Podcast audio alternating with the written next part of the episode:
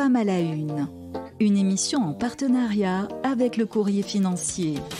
Une émission animée par Mathilde Audouin, rédactrice en chef Le Courrier financier, et Fabrice Coustet.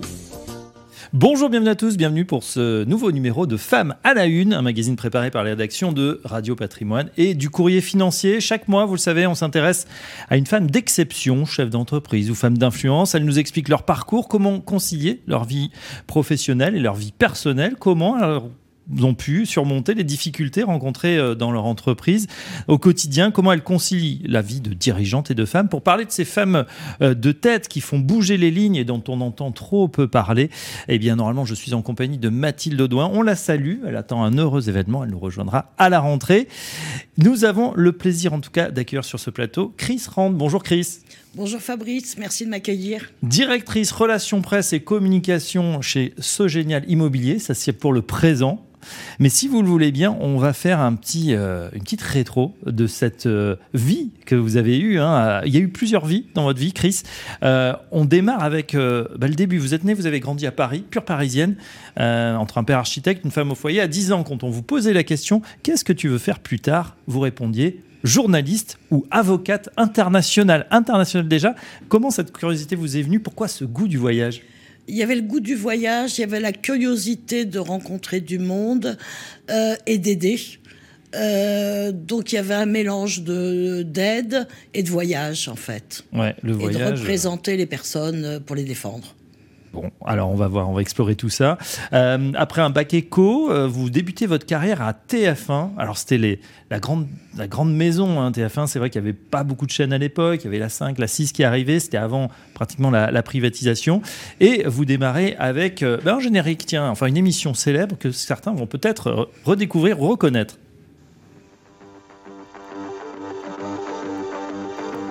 Oh, bravo Fabrice. Alors là, vous, vous m'épatez. Comment vous avez trouvé ça?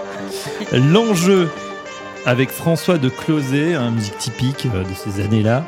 Euh, comment dites, racontez-nous comment vous avez débuté dans ce milieu, comment euh, jeune, vous étiez journaliste, non même pas à l'époque, vous retrouvez finalement dans, dans, ce milieu et à la tête, enfin à préparer cette émission avec François de Closet. Oui, en fait, il y a un fil conducteur dans mon parcours qui est la curiosité et les rencontres. Euh, la curiosité parce qu'en fait j'étais euh, au service nécrologie, ce qui n'était pas rigolo du tout, euh, dans une petite salle toute noire et je, je, bossais sur les nécros, préparais les nécros les 52 minutes en avance. Mais euh, fini ma journée, je voulais savoir ce qui se passait bien sûr mm. en haut. Euh, et je traînais euh, et je restais jusqu'au journal de 23 heures de, de Jacques de, de Poli pour regarder aussi bien le montage, les banquiers, les journalistes, comment se faisait un journal, avec les EVN qui faisaient de l'étranger, etc. Vous fouiniez finalement un petit peu partout dans la, dans la et tour de J'ai fini par me rendre pas indispensable, mais comme je savais tout et où tout était, des fois je rendais des petits services. Et j'ai eu mon, la chance d'être, euh, et je ne l'ai pas fait vraiment du tout exprès, hein, euh, d'être euh, vu par Emmanuel de la Taille, qui est venu me prendre un jour, et j'étais très intimidée parce que j'étais une fan de la télé. Donc tous ces gens-là, je les avais vus derrière mon petit écran, qui me dit, bon, on se tutoie, donc déjà, premier choc. Deuxième choc, est-ce que vous êtes libre là? Ben non, je termine mon contrat dans un mois, je m'en occupe, venez me voir, suivez-moi. Il me fait monter un étage. Euh, au-dessus de la, rédaction et je pousse une porte, il n'y avait rien écrit et je me trouve nez à avec mon premier mentor, François de Closet, que tout le monde connaît, qui m'a complètement impressionné et il lui a dit, bon ben voilà, je t'ai trouvé ton assistante, notre collaboratrice, elle commence la semaine prochaine. Ah, pas mal. Vous nous dites, je n'ai jamais planifié, j'agis sur l'instinct. Euh, vous étiez plutôt une jeune fille timide. Comment vous avez su justement saisir ces opportunités et vous imposer dans un monde, on peut le dire, hein, d'hommes à l'époque, une époque encore assez machiste, les années 80 C'était en effet très très machiste. C'est les plus belles années en fait, puisque à l'époque, il y avait les trois chaînes. Euh, donc la une, la deux, la trois dans ce bâtiment maintenant de Cognac-Jet. Euh, et c'était très intéressant justement de voir comment était traitée l'information par différents journalistes mhm. euh, du service économique, par exemple. Euh, François de Closet ou Emmanuel de la Taille ne traitaient pas de la même façon euh, que, que Thiaville, etc., etc. Donc j'ai fait ma propre école de journalisme, toujours pareil, observation, curiosité, et je n'avais pas peur de poser des questions. C'est-à-dire si je ne comprenais pas, ben, je posais des questions. Et notamment, j'avais une partie illustration graphique puisque dans l'émission, il y avait plusieurs volets. Emmanuel Delataille souhaitait que les films soient totalement épurés et qu'on rentre dans le vif du sujet en plateau. Euh, je me suis aperçu que les chiffres, ben les chiffres, euh, euh, ils étaient bons ou ils étaient pas bons, parce qu'un jour, Emmanuel Delataille me fait faire une recherche, j'arrive avec un graphe, et il me dit, c'est faux. Mais je lui dis, non, c'est pas faux. les chiffres, je les ai pris à la CDE, tout va bien, etc. Et j'ai tout de suite compris, je lui ai dit, en fait, qu'est-ce que tu cherchais à prouver? Et là, en effet, j'ai mmh. été chercher des chiffres qui faisait prouver ou qui donnait raison à, l'émission. Donc j'ai su dire, ben, je ne sais pas, je ne comprends pas, qu'est-ce que tu veux une autre personne à qui vous avez dit je ne sais pas, vous avez osé dire, c'était à l'époque Jean-Jacques Jean Servan-Schreiber. Racontez-nous. Ah ça c'était l'un des souvenirs horribles, euh, si je puis dire. C'est-à-dire quand on travaille avec François Closet et Manuel de la Taille, c'est pas des petits genoux donc qui n'ont rien à prouver. Et j'ai eu la chance justement de pouvoir en préparation d'émission rencontrer des gens très important et mm. très intéressant, qui soit politique, qui soit... Euh, bon, j'ai rencontré vraiment beaucoup, beaucoup de monde, et quand on a 20 ans, c'est ça peut être impressionnant au début, après on s'y fait. Euh, la personne qui m'a vraiment euh, fait peur, parce qu'elle me parlait d'un sujet qui pour moi était totalement inconnu, c'était l'informatique. Mm. Donc je, suis, je me suis trouvé nez à nez pour préparer une émission avec Jean-Jacques Savant-Schreiber, qui me parlait, qui m'a parlé pendant 15 minutes sans que je puisse l'interrompre, euh, avec des mots que je ne comprenais pas, bug, disquette, etc., que personne ne comprenait, et je, n'arrivais pas à l'interrompre. Il fallait que je rentre au bureau avec des documents, pouvoir expliquer et résumer en fait euh, notre entretien. Euh, j'ai osé, dès qu'il y a eu un petit blanc au bout de 15 minutes, tu dire excusez-moi, mais je ne veux pas abuser de votre temps, mais je n'ai rien compris, je ne comprends pas les mots que vous avez employés, et je dois en rentrant faire une synthèse. Est-ce que vous auriez au moins de la doc que je hmm. pourrais... Euh, et là, il s'est mis à rire et il m'a dit, mademoiselle, vous irez très loin à partir du moment où vous savez dire que vous ne savez pas. Eh ben voilà. Et j'ai retenu la leçon. Effectivement. Donc vous restez quoi Une dizaine d'années à peu près? Oui, tout à euh, fait. Chez TF1. Et puis après, changement d'univers, hein, euh, puisque bah, c'est tout le début à l'époque de ce qu'on va appeler la pierre-papier. Et là, euh, nouvelle aventure hein, pour vous. Oui, tout à fait. C'est-à-dire, pareil, au hasard d'une rencontre sur un plateau, je rencontre Guy Marty. En fait, euh, les éditions Plomb m'avaient envoyé son livre pour un passage télé, donc j'avais un petit peu d'influence, aussi bien pour le journal de 20h que de 23h, sur les deux ou trois chaînes. Et euh, ça m'intéressait parce que c'était un auteur que personne ne connaissait, qui parlait d'épargne assassinée, sujet mhm. et titre assez vendeur, préfacé par euh, Jean Fourastier, c'est quand même rare, il préface pas beaucoup. Donc, il, m'a un peu interpellé et euh, il est venu parler de son bouquin. Et à la suite de son bouquin, il m'a dit, moi, je suis spécialiste d'un petit sujet. Euh, il, travaille, il, il, écrivait dans les pages saumon du Figaro, entre autres, à Vestir, etc. Et il m'a parlé de la pierre-papier. Ça, je ne savais pas du tout ce que c'était. Même si j'avais un papa architecte, euh, la pierre-papier, pour moi, ça ne me parlait pas. Et j'ai trouvé que c'était intéressant. Alors, je ne dis pas que j'ai fait le tour de l'émission mhm. L'Enjeu, mais dix ans, euh, c'était intéressant, oui. Là, j'avais une autre possibilité, c'était de faire connaître toujours peut-être avec des chiffres, des statistiques, mais de faire connaître un support que les gens ne connaissaient pas. Euh, et j'ai sauté sur l'occasion quand Guy Marty m'a dit qu'il allait créer l'Institut d'immobilier immobilière et foncière, pour à la fois les stats à former, etc. Donc là, j'ai basculé de l'autre côté. Je suis, j'ai commencé à être donc directrice de communication et relations presse. Voilà, donc là, vous, devenez maman, un fils, une fille.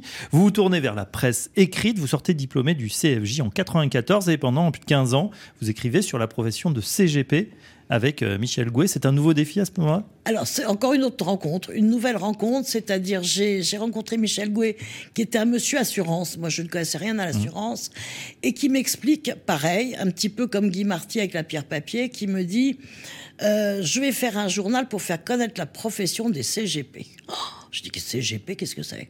Conseiller en gestion de patrimoine. À l'époque, il n'y avait pas de diplôme. Tout, je dis pas que tout le monde, mais il y avait un peu de tout dans les conseillers en gestion de patrimoine.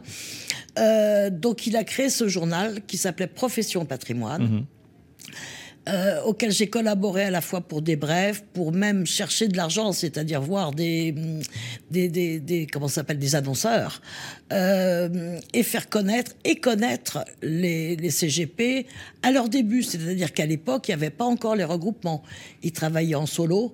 Euh, il y avait bien sûr Patrimonia, qui était la grande messe où tout le monde se retrouvait, mais c'était très intéressant. Et c'est toujours la grande messe, hein, on a l'impression pour CCGP. Euh, Radio Patrimoine y sera d'ailleurs cette année. Alors, on, une autre passion, évidemment, à part euh, donc ces nombreuses vies, c'est aussi euh, la musique, Chris Rand. Hein. C'est, c'est votre carburant, ça, Alors, ouais, quand la, vous rentrez la musique, en fait, c'est mon, je dis, c'est toujours, c'est mon médicament, en fait. Euh, comme j'étais en effet avec deux enfants, que euh, dans la presse ou euh, dans la presse écrite ou télévisuelle, on n'a pas beaucoup de temps, on n'a pas des planifications, euh, il y a peu de temps libre. Et mon temps libre, mon évasion, en fait, euh, c'était d'aller sur YouTube, d'acheter des disques, de fouiner et de repérer euh, des musiques que j'aimais. Alors j'ai j'ai une passion qui est bien sûr le jazz et euh, le rock blues, etc. Mais j'ai découvert également des pépites en musique euh, qu'on dit musique du monde, qui est une musique fourre-tout euh, qui me plaît pas du tout. Euh, mais il y a de gros talents et je me suis intéressée aux talents méconnus pour les faire connaître. Aussi bien connaître leur parcours euh, que grâce justement, c'est là où j'ai découvert la puissance des réseaux sociaux avec MySpace. Ça a l'air con, mais ça n'existe plus. Mais euh, c'était très intéressant parce que MySpace permettait de parler directement aux artistes et les grands, que ce soit Stern, que ce soit Marcus Miller, etc., qui étaient en direct. Euh, maintenant, ils ont des gens qui s'occupent de leur site, etc. Mais là, on avait l'occasion à MP de leur parler. On pouvait éventuellement, et j'y suis arrivé, faire jouer donc des bassistes inconnus, camerounais, avec des grands bassistes comme Mike Stern. Euh, et j'ai vu la puissance. J'ai coproduit une dizaine de, de concerts à la scène Bastille, qui était une très belle scène de 450 places en coproduction avec elle. Et je me suis aperçu que c'était inutile à l'époque de dépenser des milliers des cents en promo, mais des flyers, euh, se servir justement des réseaux sociaux avait un poids énorme et j'arrivais à remplir les salles. On va écouter justement, Chris Rand, quelques notes de Victor Démé, John Maya. On se retrouve juste après.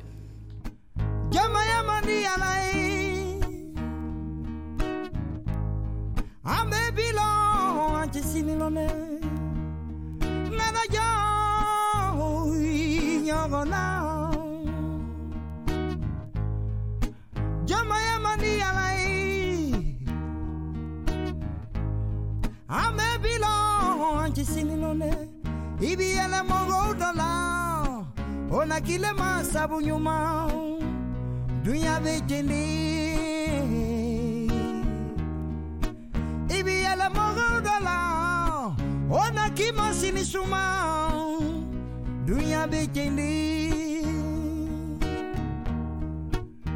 dabe sangala lomino dabe dangwilila dunya bejendi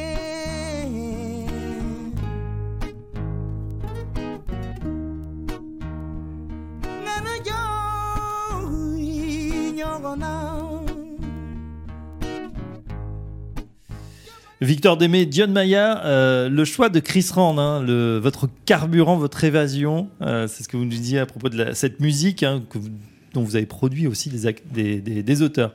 Oui, tout à fait. Donc je ne sais pas si je vous l'ai dit ou si je me répète. Pour moi, la musique, en fait, est un médicament et le meilleur des médicaments. Il permet de décompresser euh, quand on est seul, quand on élève deux enfants. On a besoin euh, de bouger et de s'évader. Donc ça permettait une évasion quand les enfants étaient couchés ou quand j'avais fini de bosser. Euh, et ça me permettait d'être là et de, de maintenir mon rythme. C'est un super exemple, ça justement, euh, puisque vous étiez ce qu'on appelle maintenant mom solo, hein, c'est-à-dire euh, une maman euh, seule qui élève ses enfants. C'était, c'était particulièrement dur. Comment ça s'est passé pour vous? C'était pas dur, mais ce que je, je dis toujours, c'est qu'on fait des, des choix. Et peut-être j'ai choisi en effet de travailler avec Michel Gouet à l'époque, parce que euh, ça me permettait de m'occuper, j'avais euh, une disposition pour euh, m'occuper de mes enfants. Euh, J'aurais peut-être eu d'autres opportunités que j'ai laissé tomber parce que je voulais être présente pour les devoirs, pour, pour être disponible et, et les surveiller. Ouais, Vous aviez déjà une, une fibre indépendante finalement, hein, très indépendante, pouvoir Totalement, organiser oui, son oui. temps. Vous Oui. n'aurez pas imaginé avoir des horaires de bureau Ah, c'est impossible pour moi. C'est Ouais. totalement impossible puisque j'ai besoin des rencontres, j'ai besoin des échanges. Je peux difficilement voir les mêmes personnes toute une journée. Euh, j'ai besoin d'un stock, euh, euh, d'alimenter ma curiosité, d'alimenter plein de choses.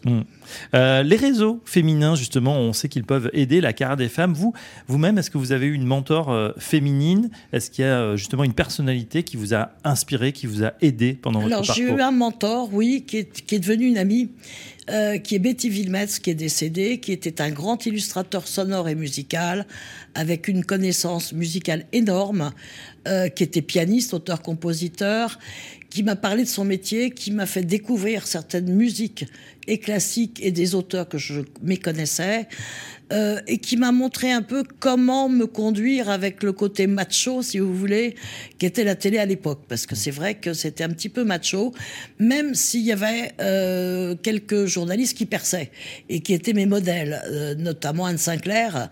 Mais ce que j'admirais chez Anne Sinclair, c'est qu'Anne Sinclair, ça va être à la fois ferme et tout en rondeur, tout en douceur, avec un charme fou, extrêmement brillante, intelligente.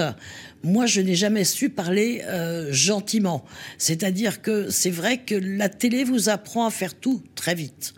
Euh, ça m'agaçait un petit peu parce que ils en étaient au stade où ils, apercevaient que c'était par exemple l'anniversaire de la mort de Diana.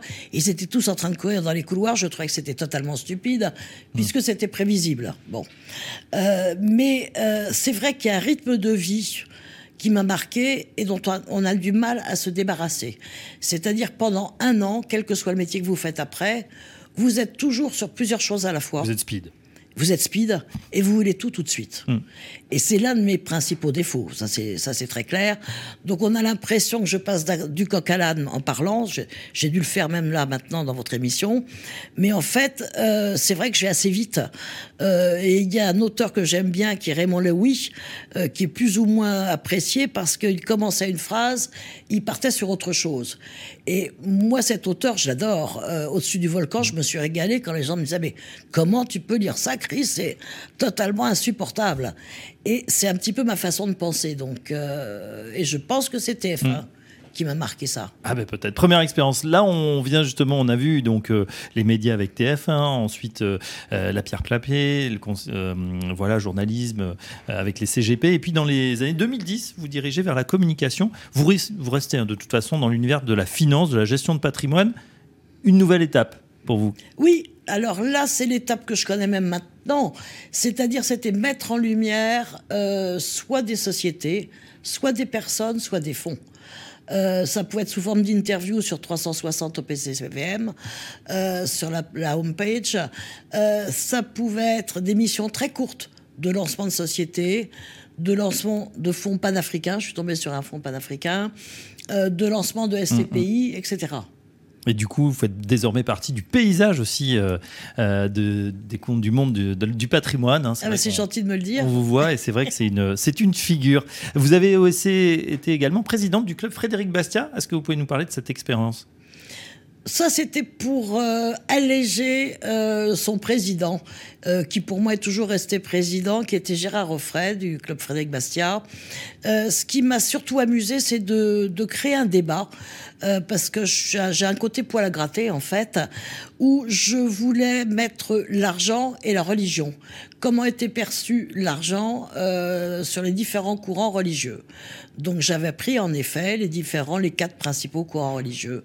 Et euh, je me suis beaucoup amusée à, à- à- aussi bien à le préparer qu'à le. Et c'était Jean-Charles Némy qui a animé ce débat, que vous connaissez aussi. Bien sûr. Euh, dans cette émission, on essaye évidemment de parler aussi euh, bah, à la nouvelle génération qui arrive. Et puis vous avez une fille. Quel conseil vous donneriez à une jeune femme justement qui envisagerait par exemple une carrière comme la vôtre, un peu de touche à tout?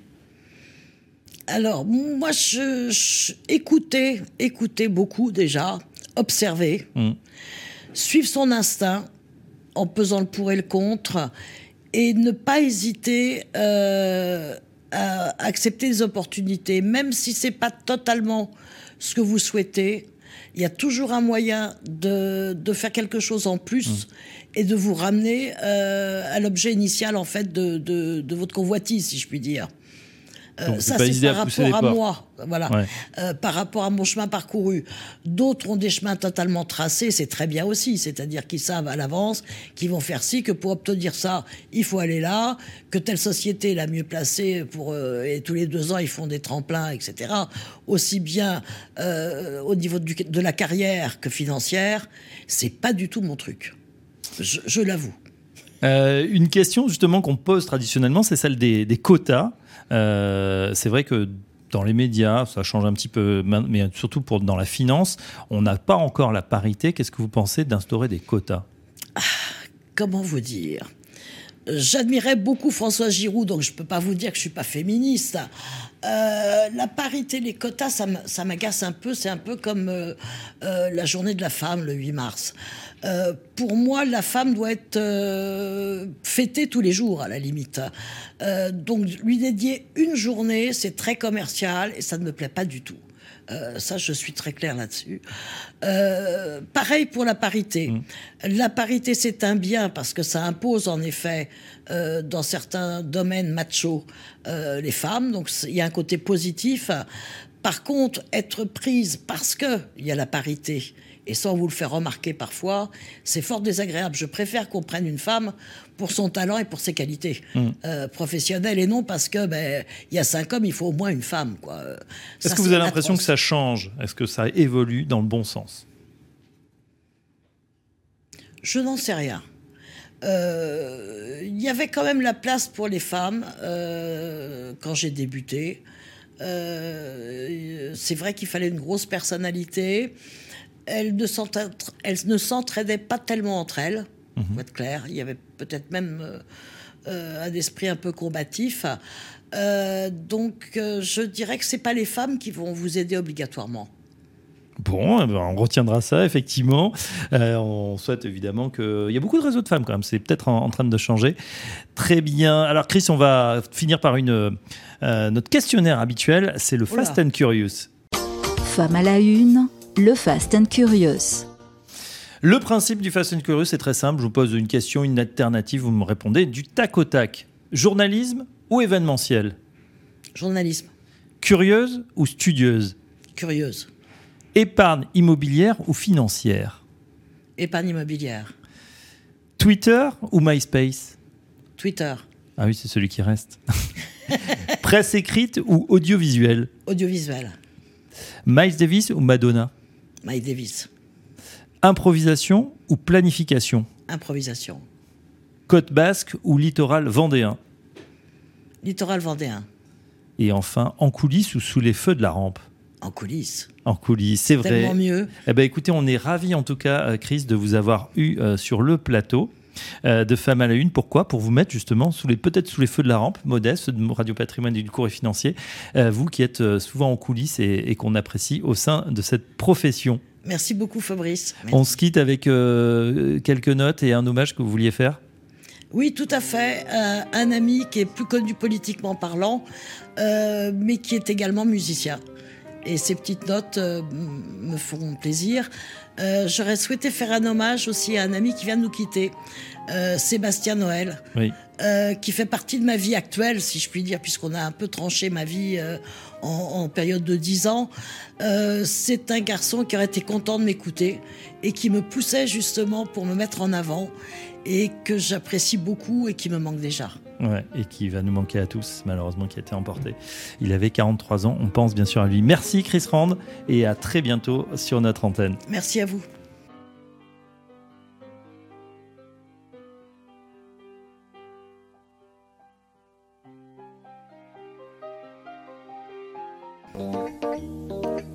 À la une, une émission à réécouter et télécharger sur le site et l'appli Radio Patrimoine et sur toutes les plateformes de streaming.